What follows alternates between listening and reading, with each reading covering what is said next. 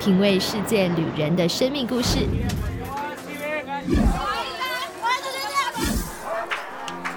找回记忆中的幸福滋味。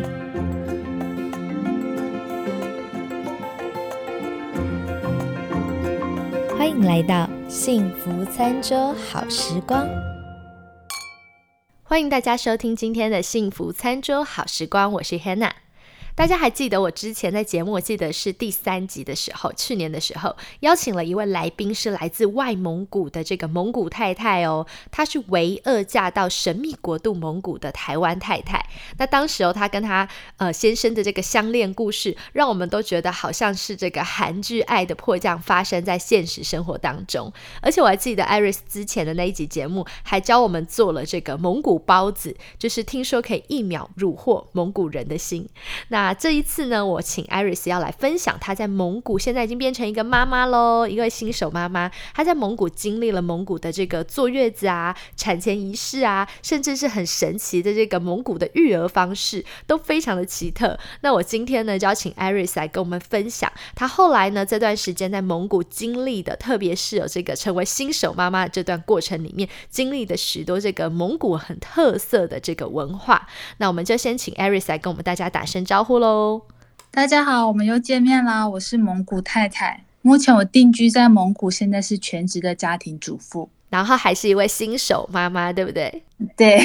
那你现在宝宝多大了？现在差不多六个月了，已经宝宝六个月了。对，时间过得非常的快。对对对。然后这六个月当中啊，我也有 follow 就是 Iris 的这个蒙古太太的粉砖，发现好多好多好奇特的这个蒙古习俗哎，从产前仪式一直到坐月子啊，甚至之后的育婴育儿的这个文化，都跟我们非常非常一般认知的都非常不一样。所以今天特别邀请 Iris 来聊一聊关于蒙古的这个坐月子还有产前文化。先。先来聊聊那个产前仪式好了。我看到你有一个那个放的照片，是听说抹一种东西在身上，而且两天不能洗澡。哎，这个是什么仪式呢？嗯，其实这是主要是因为考量到疫情的关系，所以选择在蒙古待产。但是在这个过程，其实就是也像你讲的，遇到很多很有趣的经验。嗯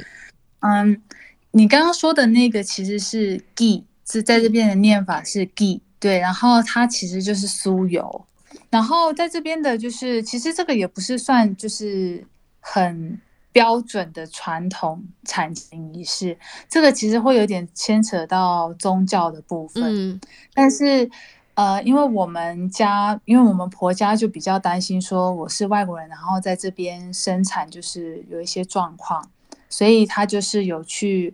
询问了一些像喇嘛或是萨满。嗯。对对对对，就是有去询问他们，然后他们会给你指示说，哎，你是要怎么做会比较平安顺利。嗯，然后他们就指派家里面的其中一个人，然后去准备郊区纯手工制作的地，然后指定某一个人去帮你抹在身上，然后还要说一些像白魔法的咒语，就是例如说。一边帮你抹，然后一边说啊，一切平安顺利啊，然后小孩健康啊，这种话。哦，所以用酥油直接抹在身上，像 lotion，就有点像乳液那样子直接抹。对。可是抹完不能擦掉，是不是？对，不能，它其实会吸收进去。嗯。然后我觉得那时候我比较惊悚的是，它要抹在鼻孔跟耳耳朵里面，塞满吗？涂满鼻孔？对。就是涂满，然后我就是两天鼻孔都是 G 的味道，所以有一阵子我都非常讨厌吃 G 这个东西。所以它塞在你的鼻孔里，然后让它慢慢吸收，你还不能把它拧掉或者是挖出来。其实没有很多啦，但是它就是抹一圈在鼻孔里面，然后就是。整个很油腻，就是一种把你当烤鸡在对待，哎，就是很像感恩节烤鸡，对对，把你涂满，马杀鸡一下。所以不能洗澡吗？他有讲说，就是一定要两满两天才能开始洗澡嘛？对，因为他说那个 G 第一个是它里面含有非常好的，就是像维他命啊，或是蛋白质那些东西，所以它其实就是抹在身上的时候，皮肤第一个是对皮肤会好。然后第二个是它在呃抹的同时在说白白魔法咒语的时候，其实它是在帮你上一层保护层哦，所以你那两天就等于说它就是在给给你做屏障，然后会去排掉一些不好的东西。嗯。那这个是产前仪式，可是真正到呃生完孩子以后坐月子，还有什么比较特别的？就是我们一般的传统，就是我们华人传统不会经历的那一些仪式或者是经验吗？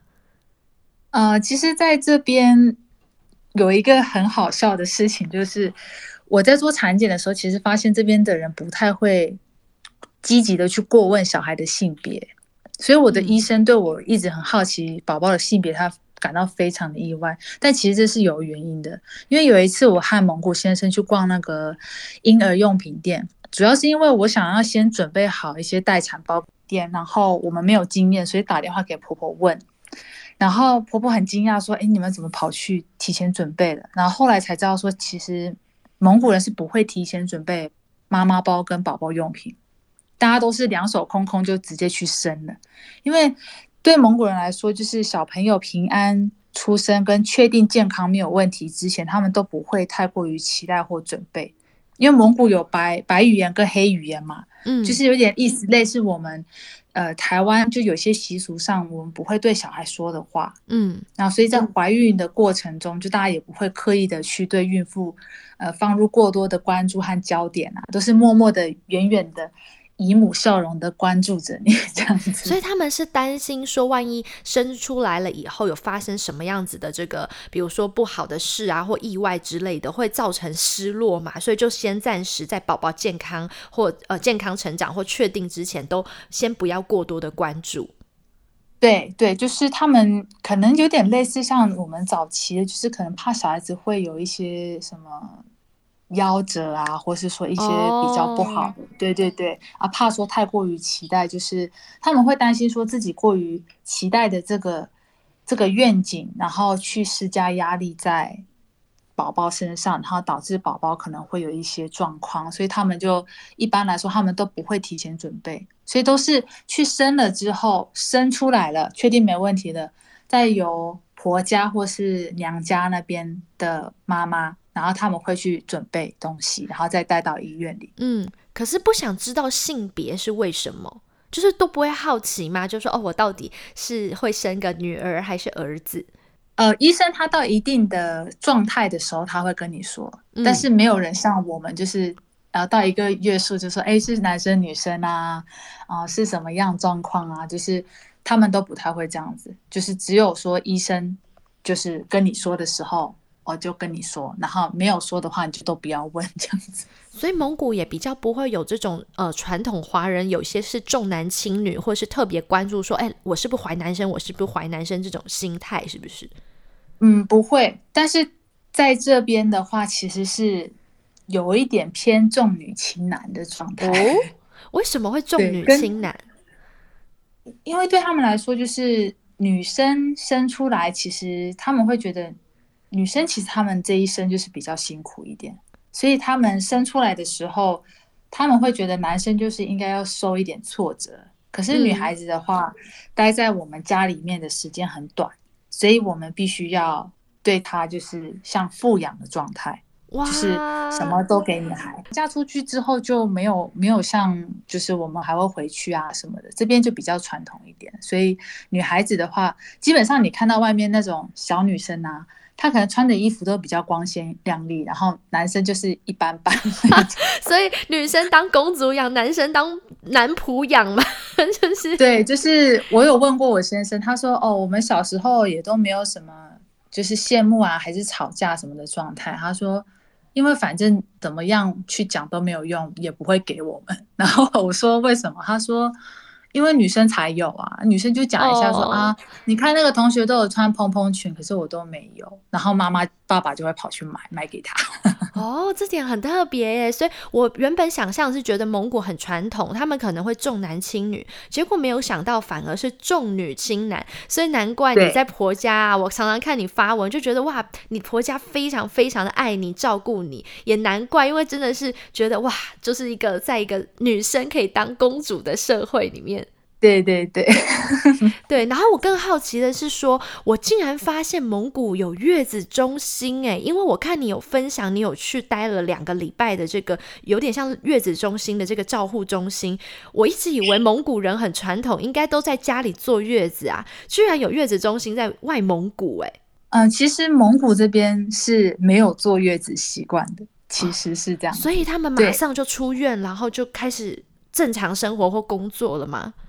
对对，这他们的这这一点其实是跟好像美国那边也是这样子嘛。对，对他们跟这一点是跟美国一样。嗯嗯。对，但是因为我去的那个那个叫做产后调理院，诶，那不是最近的韩剧吗？对。对对对，因为我住的那一家其实就是韩国人在这边开哦，然后那一家的话，呃，跟一般蒙古这边的产后调理院有点不太一样，因为蒙古还是有，但是它是比较偏向于说有一些高龄产妇，或是说她真的需要静养的，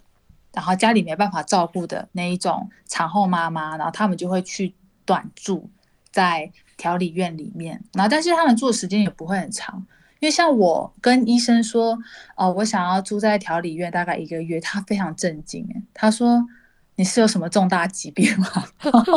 我说我说没有啊，我说因为台湾的就是坐月子习惯就是一个不是一个月吗？对，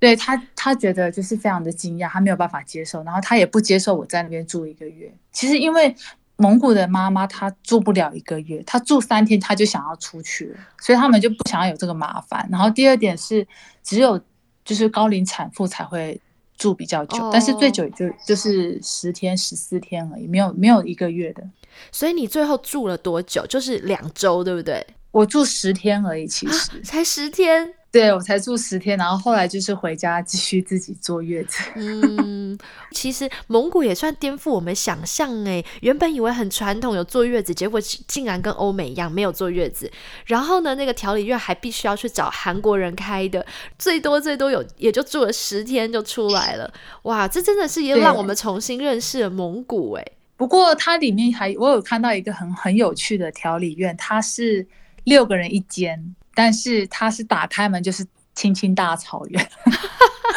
然后我就觉得非常惊讶，然后想说：“我天哪，那那你是就是睡觉起来就去外面散步这样吗？” 对对对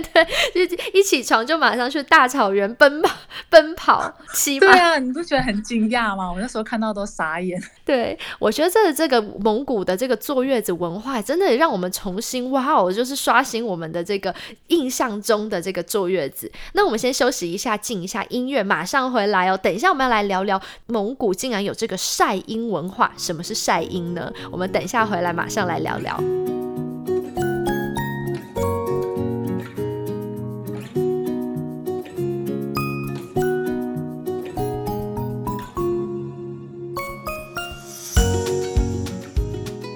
第二个单元呢，我们要请 Iris 跟我们聊一聊关于蒙古的宝宝哦。其实有些习俗啊和一些文化也都很特别。听说啊，第一个就是蒙古的宝宝都是巨婴耶。我现在请 Iris 来跟大家聊一聊好了，什么样叫做蒙古的宝宝都是巨婴？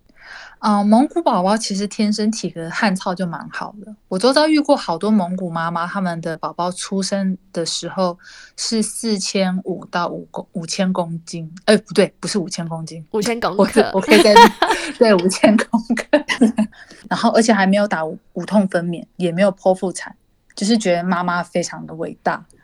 然后之前有遇过一件很糗的事情，就是我们帮就是朋友买宝宝的衣服要送他。那结果衣服太小，但对方是新生儿，然后我们就后来就换了六个月的衣服给他，他才穿得下。所以一般亚洲的宝宝尺寸的衣服对蒙古宝宝来说都太小，六个月大的衣服，所以小孩一出生就已经有一般正常宝宝的我们亚洲那种宝宝的六个月大的体型了。其实他们的应该说他们的骨骼就是比较粗。嗯，就是不知道为什么。然后我周遭一些混血宝宝，然后他们的体格也是生出来就是后肩，男男宝宝就是肩膀是厚的，然后女宝宝她可能就是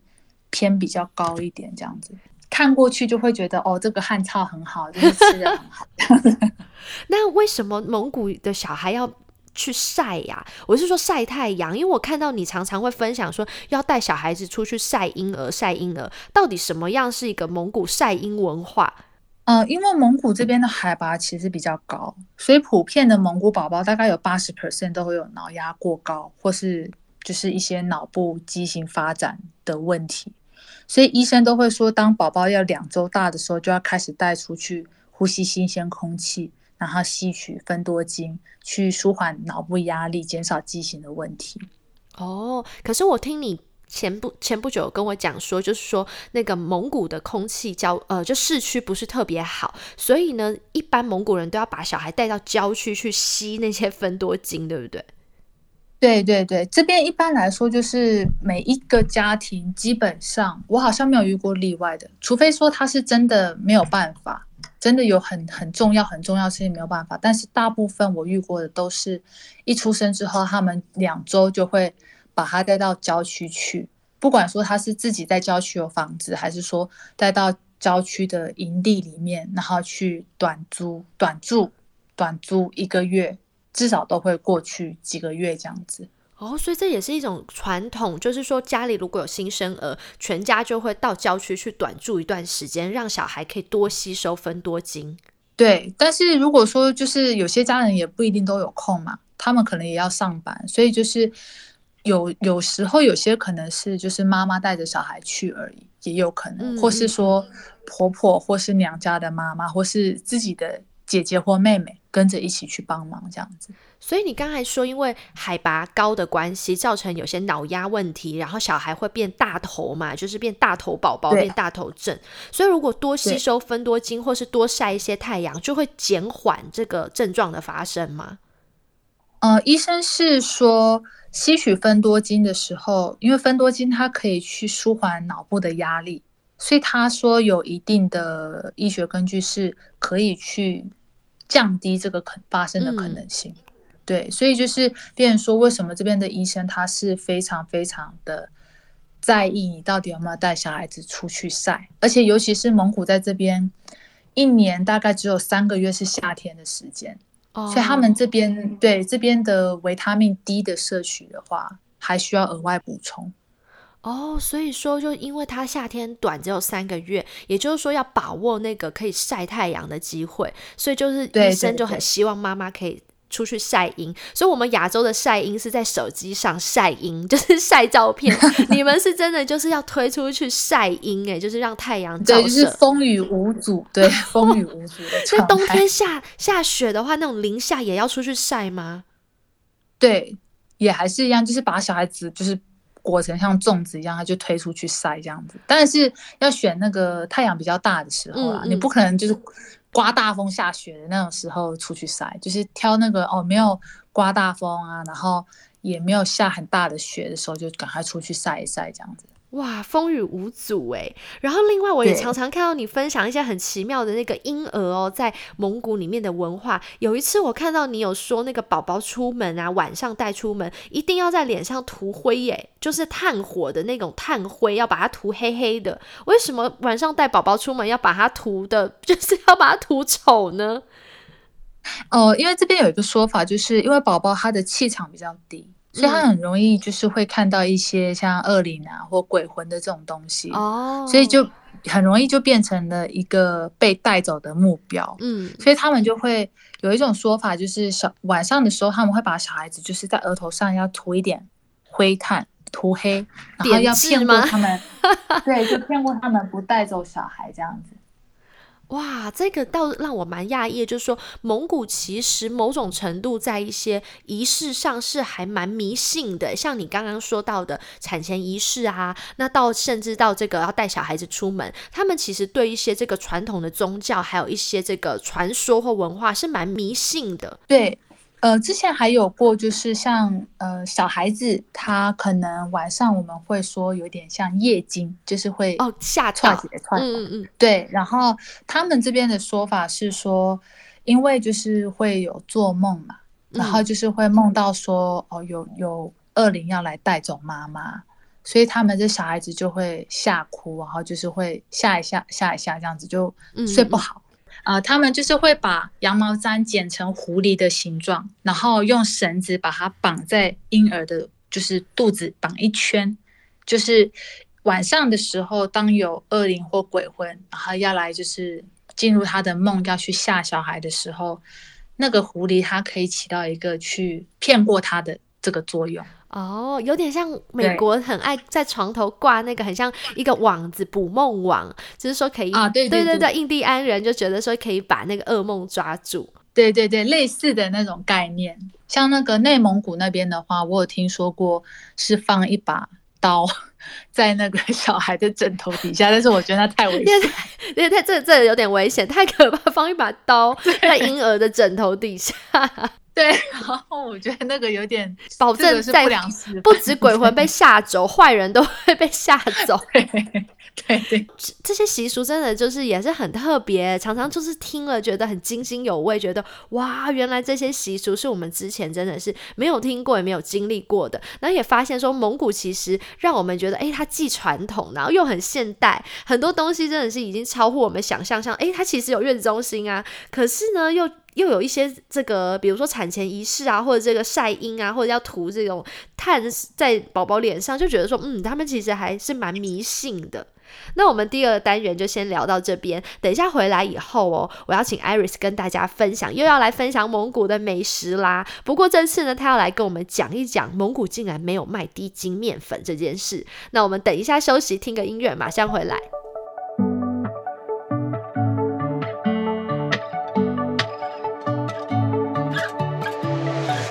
过去一年的疫情下，要怎么找到值得信任的月嫂呢？相信许多住在海外的华人朋友都相当的困扰，所以大家的福音来喽！各位海内外准爸妈或想二次创业的朋友们，快快注意！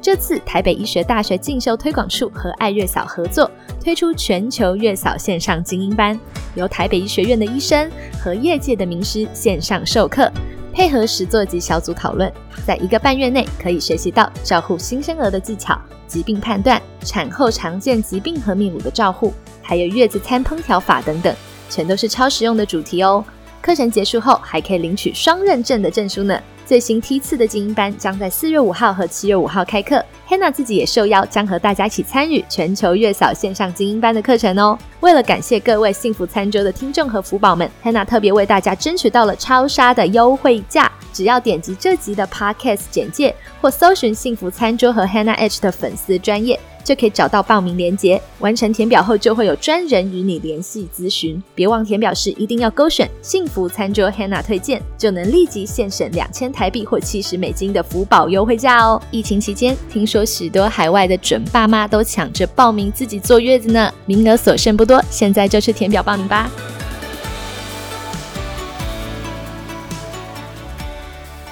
欢迎大家回来。接下来呢是幸福调味罐，在幸福调味罐这个单元要来聊聊这个饮食啦。这一次呢要来聊蒙古饮食了。上次才说哦，就是蒙古有一个很神奇的包子，只要呢就是吃了以后啊，那蒙古人就是会一秒想家落泪。那今天呢，我要请艾瑞斯来跟我们分享一下的是，蒙古竟然没有卖中筋或低筋面粉，也就是说只有卖高筋喽。对，其实这件事情真的很困扰我，因为这边的烘焙坊基本上都是外国进口面粉，嗯，那蒙古本地是没有中筋或低筋面粉，应该说曾经有过，但是没有人买，所以面粉工厂也就不制造了。那毕竟蒙古的传统饮食文化就真的也不太会用到中筋或低筋面粉，其实，所以没有人买，就是说没有人会想要做像是饼干啊，或者是那种我们我们的那种蛋糕类，就是甜点类，没有，所以他们不会想要做一些国外的甜点。嗯，他们的传，因为他们的传统饮食文化就就是没有这些东西，就是都是像用油炸的那一种。面食类东西，所以他们不太会需要用到中筋或低筋面粉，因为对他们来说，他们的饮食文化就不需要用到，也没有东西可以做了。其实。所以也就是说，他们在饮食上吃的也是很传统，不会像说有些人就是呃，就是开始整个社会其实像比如台湾啊、日本、韩国都是很愿意接受这种外来文化。所以在蒙古，他们在饮食上日常饮食还是比较倾向于保守的嘛，就是喜欢传统饮食。嗯，一般家庭都。一定还是会吃传统饮食，但是现在年轻的青少年，他们就会慢慢倾向于比较喜欢吃就是国外的这些比较精致一点的食物。那如果想要买中筋或低筋面粉怎么办？就是真的很想要在那边做甜点，或者是说当地的这个甜点店怎么办？哦，他们都是外国进口面粉，本地没有。我有问过他们，他们就是就说是国外买的这样子。所以我后来有上网，就是去查了一下，然后也有就是。有粉丝朋友跟我分享怎么把中高筋面粉变成中筋或低筋，所以我就只好用那个方式自己去。对对，我记得是加玉米粉，就是把那个高筋面粉加多少比例的玉米粉，它就可以让它筋性降低。对对对，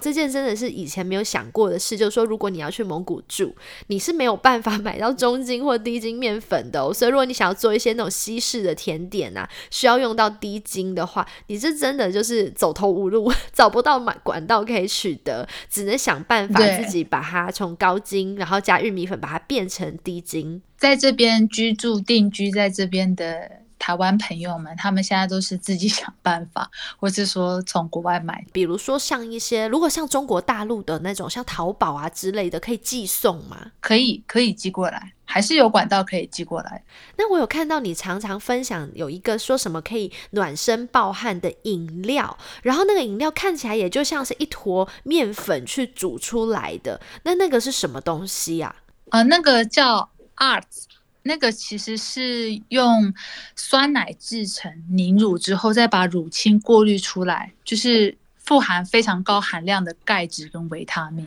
哦，所以那个我看到的那一坨你在煮的，它并不是面粉团，它是一坨，就是你说的，就是有点像是酸奶的东西。呃，它其实是已经过滤过后的凝乳。凝乳，对对对。那那种就是变成要自制吗？还是说一般蒙古都可以买得到？呃，郊区买得到，市区的超市买的，嗯，家人是说不好吃啦，但是我没有买过，我都是家人去。有管道，然后拿到，然后就分给我们这样。哦，就有点像是郊区有一些那种婆婆妈妈，他们会自己手做，对对，做那种传统口味的这种东西，然后就可以买来，然后煮。所以你说那一杯它煮了以后，为什么喝那个可以暴汗？因为我现在想象的是有点像在喝优酪乳，所以它喝起来是那种酸奶的味道嘛？它其实会有一点点像是柠檬口味的酸奶，加上。面糊的那种感觉，我不知道该怎么形容，就是它会有一种糊糊的口感，嗯，像芝麻糊的那种口感。那通常在什么状态下会喝这样子的饮品？冬天的时候，尤其是在呃蒙古换季的这个时候，因为蒙古它一冬天是一日如四季嘛，所以变成说那个时候很容易感冒，所以呃在那个时候，蒙古人他们就会在那个时候煮 arts，然后去。让身体去寒，然后去增加你的免疫力，然后去预防感冒这样子。哦，所以说就算是一种冬天可以让你比较身体比较暖的一种饮料。对对对。哇哦，谢谢 Aris 跟我们分享了这个凝乳。原来哦，我一直以为这个凝乳吃了是要是特别是要是要坐月子还是什么，结果不是，原来是冬天的这个饮料，就有点像是那个德国他们在冬天的时候喝一杯这个热红酒的感觉。其实目的也就是要暖身啦，因为毕竟有一些国家的纬度就是比较高，他们可能就像他讲的，蒙古一年只有三个月是夏天，剩下的时间那么漫长的冬天那么寒冷，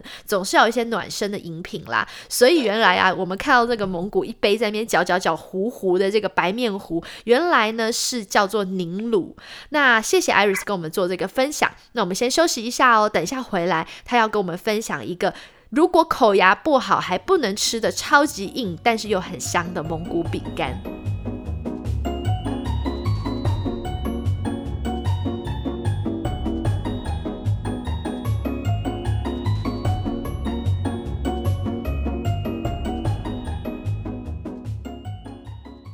后一个单元哦，幸福调味官要来分享的就是蒙古饼干。刚刚有跟大家讲哦，口牙不好，你可是咬不动的。我就觉得我应该是咬不动，因为我这我就是口牙不好的人。因为我看了 Iris 啊，他分享了一种饼干，而且他有拍那个做影饼干的过程，我一看就觉得，诶，这不是台湾的双胞胎吗？就是长得很像，然后是用炸的这种饼干，但是看起来光看外表就觉得好像非常香，非常好吃。所以我先请 Iris 来跟我们分享。讲一下这个饼干叫什么啊？啊，这个饼干名字叫做 b o t o b o，它在蒙古，对，它在蒙古也是算是一个非常常见的美食。哎，等一下，我的发音可能不一定像蒙古人那么正确，但是就是差不多音是这样子的状态。反正我们大家也听不太懂 波总。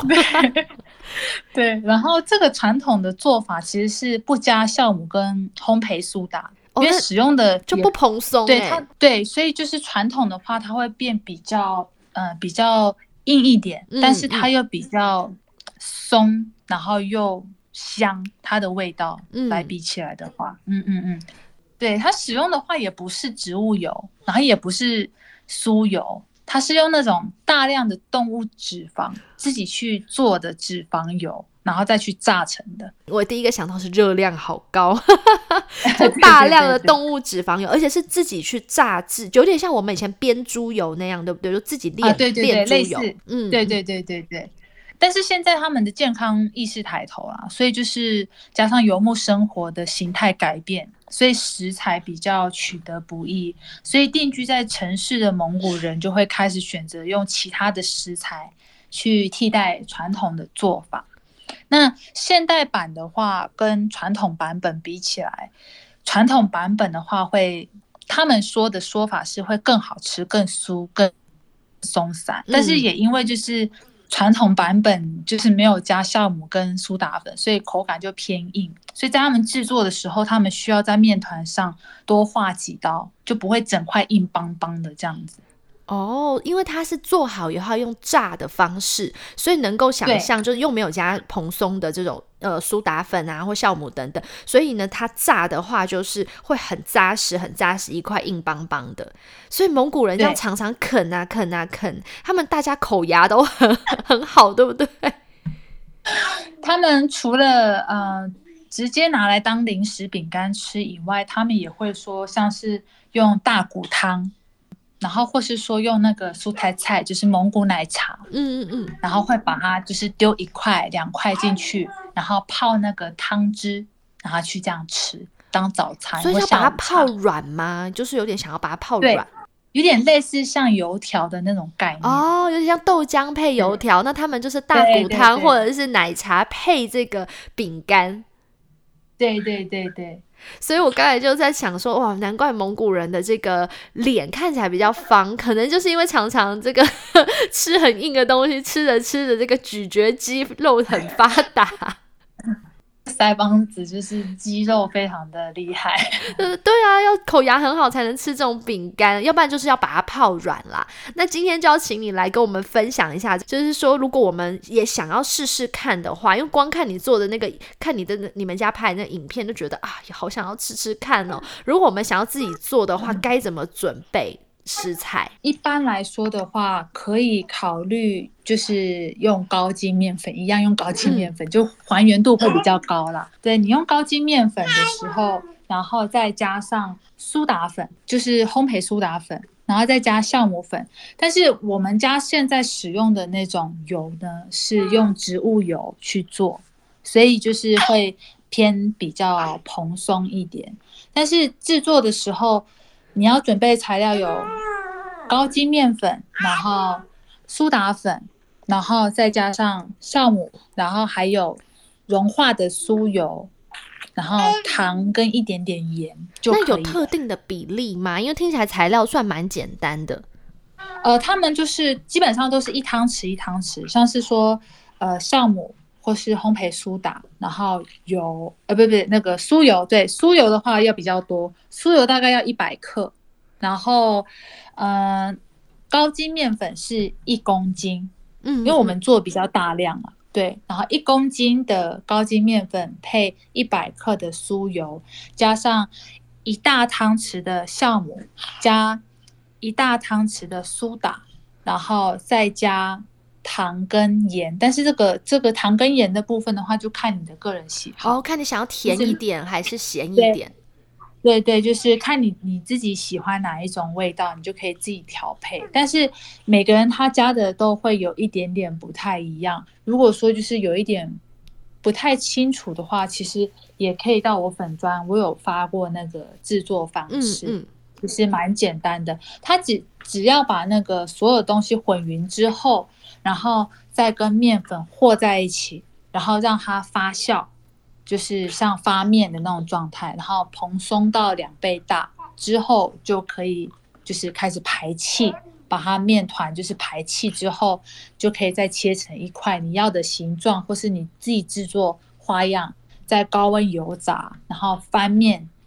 就可以了。我看到你粉砖分享的那个影片啊，你们家是把它切的有点像是一根一根，像手指头这样，有点像薯条，但又比薯条宽，那就把它切成一条一条的方式去炸，对不对？对对对。那有有些比较高刚一点，它就会做麻花辫。哦，我知道，就是把它面团中间划一刀，然后卷一下，就是让它可以有翻翻花的那个效果。对，所以你今天给我们的这个食谱，因为有加酵母粉跟苏打，所以是比较蓬松一点的，适合我们这种外国人，就是万一口牙不好的话，比较能够吃。然后呢，你说你们家传统版本就是连酵母跟苏打都不加，对，就是只有撇除掉酵母。跟苏打以外的，都就是像刚刚讲的酥油、盐跟糖，就这样子，没有别的东西。听起来非常单纯呢，可是其实古早味的零食啊，就是好像。越单纯越纯粹越好吃，然后呢，尤其是那个食材哦，就是用到那种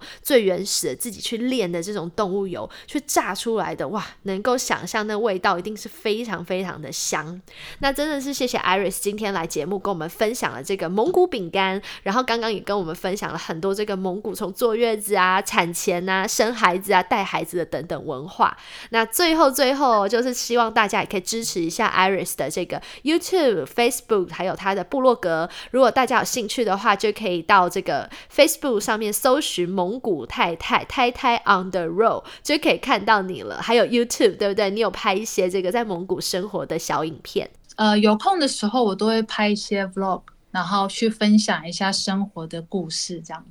对，真的是很期待你以后就是持续的分享，像有时候会看到你去那种逛超市的影片啊，然后让我们知道说哇，原来蒙古的超市长这个样子，所以真的很期待 Iris 以后可以更多的分享他的在蒙古的生活。那最后我们的节目要结束喽，就先跟大家说，如果呢你们想要跟我有更多的互动，那也欢迎大家可以追踪或者是参加这个呃投票或者是抽奖，欢迎大家可以到这个 Spoo。Instagram 或 YouTube 搜寻“幸福餐桌 Blissful Dining” 就可以找到我喽。那我们每个礼拜都会在上面举办一些投票的活动，也欢迎大家上面留言跟我们互动，我们就可以在节目中把大家的这个留言念出来哦。那我们就下一期节目再见喽，拜拜，拜拜。